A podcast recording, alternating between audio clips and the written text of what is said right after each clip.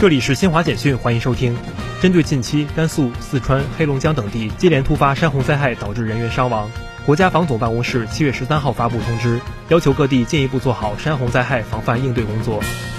水利部十四号发布消息称，华北地区河湖生态环境复苏二零二二年夏季行动近日结束，累计补水九点六八亿立方米，推进了华北地区河湖生态环境复苏和地下水超采综合治理。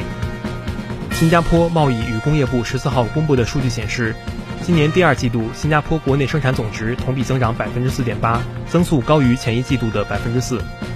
欧元对美元汇率十三号继续下滑，盘中短暂跌破一比一，这是自二零零二年十二月以来的首次。